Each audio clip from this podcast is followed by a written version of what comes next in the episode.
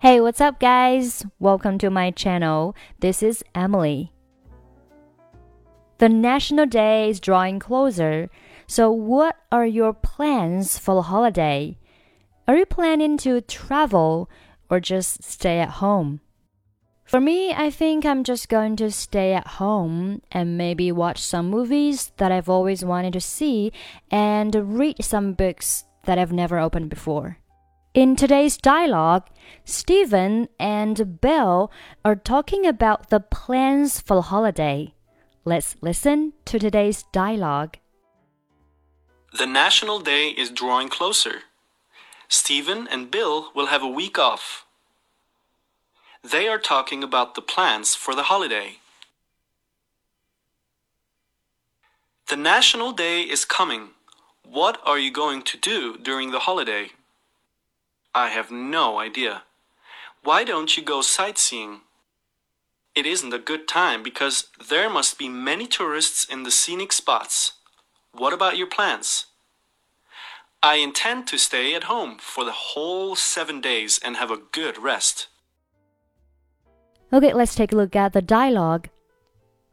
The National Day is drawing closer.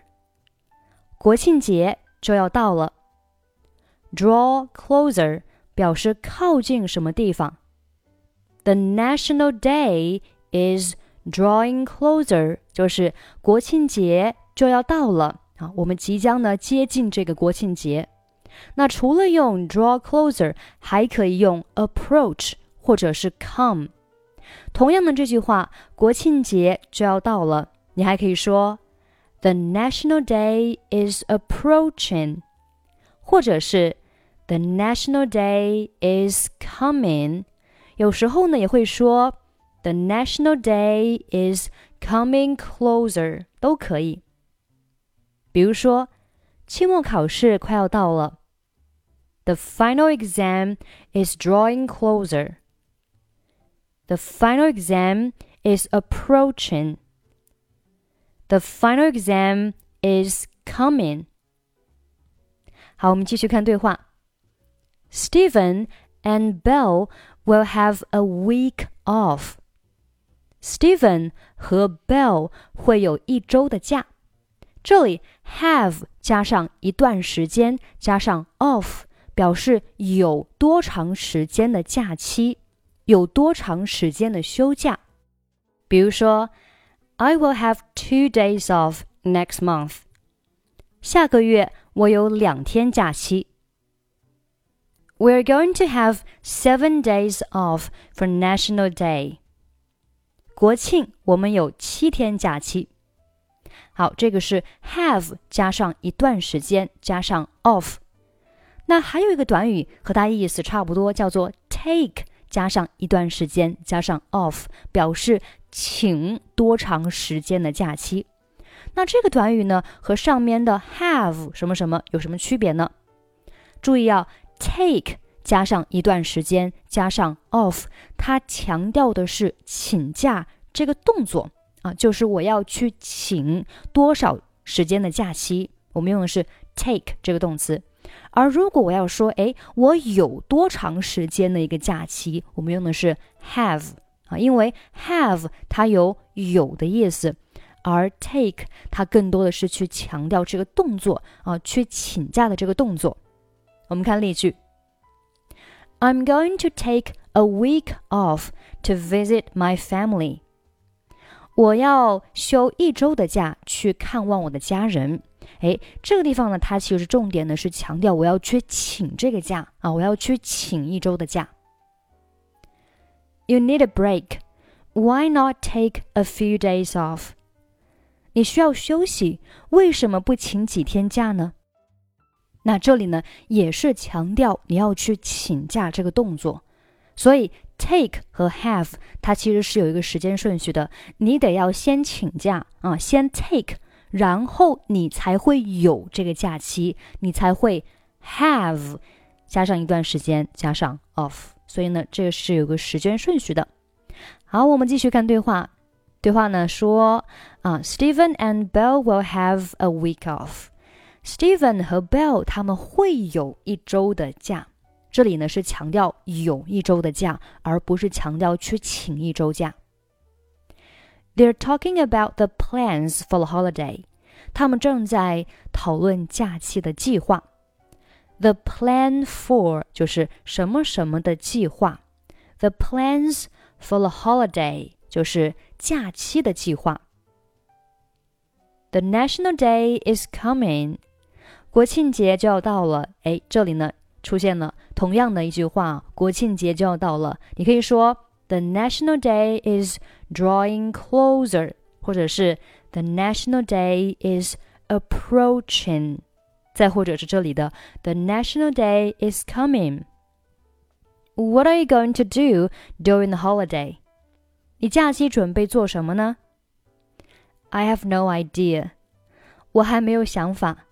这里 have no idea 表示不知道什么，比如说。I have no idea how to deal with this issue. 我不知道如何处理这个问题。那这句话呢，其实就相当于 I don't know how to deal with this issue. 再比如说，He has no idea how to run a business. 他不懂得如何经营一家企业。那你也可以说，He doesn't know how to run a business。好，我们继续看对话。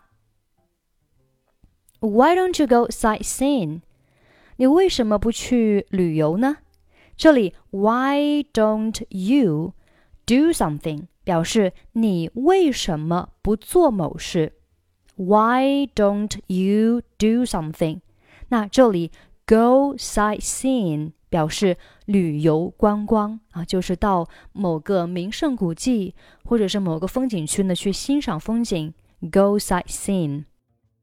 比如说，We plan to go sightseeing in Paris next week。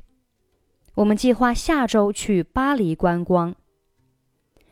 We are planning to go bike riding and go sightseeing。我们打算骑自行车兜风，观光旅游。好，我们继续看对话。It isn't a good time. 现在不是好时候，because there must be many tourists in the scenic spots. 因为旅游景点肯定有很多的游客。这里 tourist 表示游客，scenic spot 表示旅游景点。